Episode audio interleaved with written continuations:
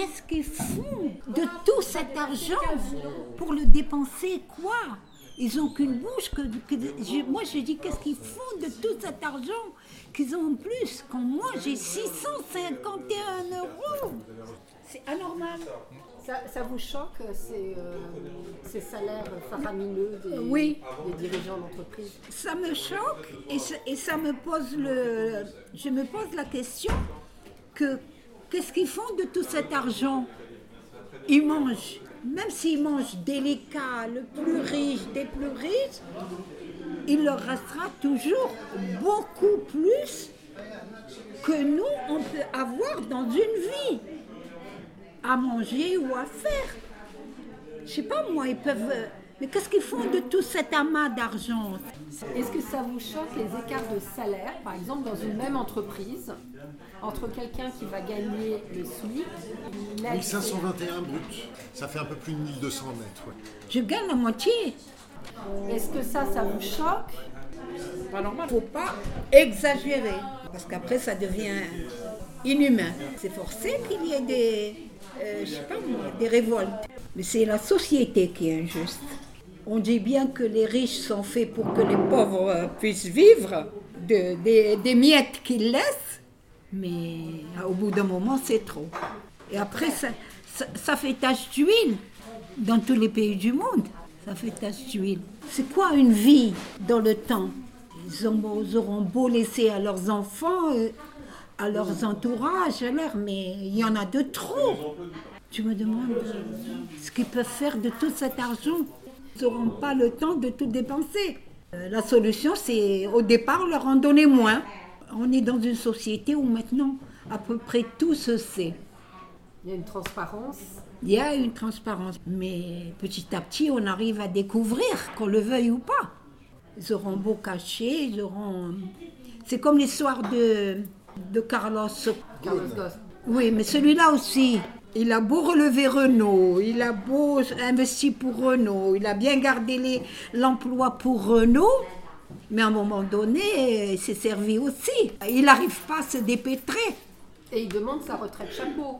Ah, ah alors là, ça c'est pire. Je crois qu'il demande 760 000 euros par an. Oh mon Dieu. Vous connaissez le principe des retraites chapeau C'est des retraites qu'on a à vie, réservées justement aux, aux grands patrons. Qu'est-ce que vous en pensez, ça? C'est injuste. Est-ce que vous trouvez que cette société, elle est juste? Ils ne sont pas justes, ils sont injustes. Ils ne sont pas droits.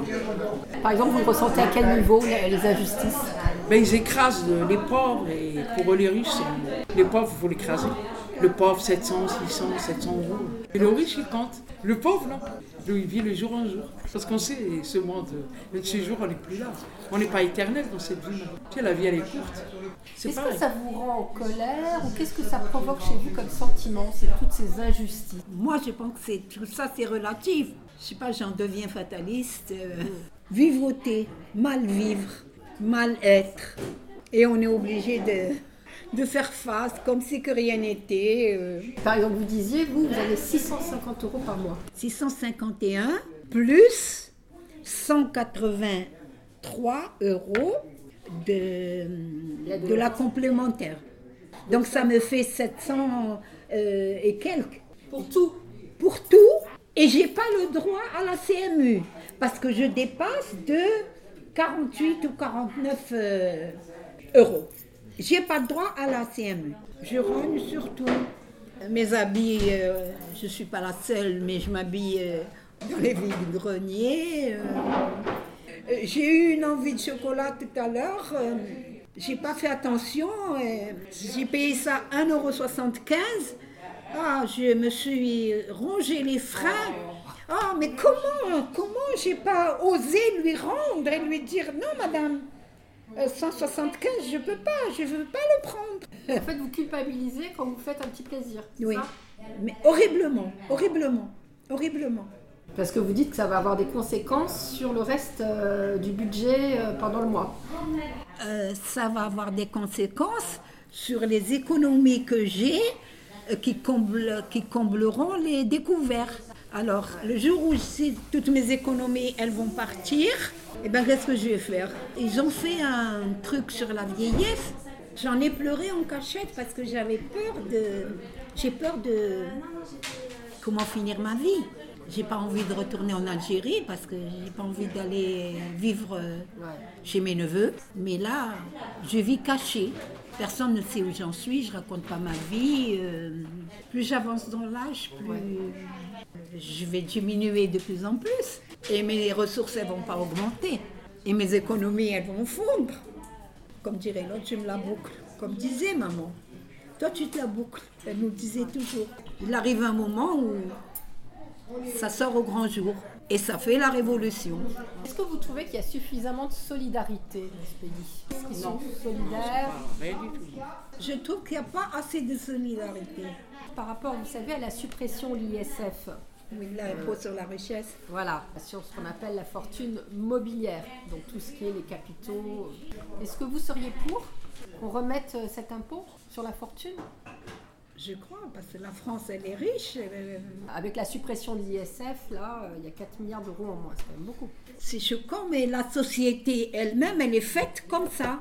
Comment naît la conscience de l'injustice Quand est-ce que vous avez pris conscience, euh, la- les premières fois, de l'injustice dans le monde Dans mon milieu familial, comme j'étais l'aînée, je voyais. Et en plus, euh, on me l'a inculqué aussi. Et, et je voyais des choses que c'était pas possible. En tant qu'aînée, euh, je, je grandissais à sentir l'injustice. Et alors après, euh, ça a été dans tous les domaines.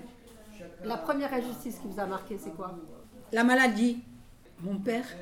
Et maman est arrivée à nous dire, quand elle a soigné mon père, qui est revenu du service militaire avec euh, une grave maladie, une tuberculose, il a toujours été affaibli, elle nous disait toujours, défendez votre père, il est faible. Alors moi, dans ma tête, jusqu'à maintenant, je vois toujours l'injustice. La Toujours. fragilité. La fragilité de l'individu, euh, mais c'est pas de sa faute. Et le manque de solidarité. Parce qu'on n'a pas compris Qu'il était fragile, qu'il était fragile. qu'il fallait le protéger un peu plus. Oui. Et quand elle nous a toujours dit protégez votre père, c'était choquant pour moi. Toute ma vie, c'était choquant. Vous auriez aimé qu'elle dise quoi? Qu'elle me laisse vivre mon, adolescence. En plus, j'étais l'aînée.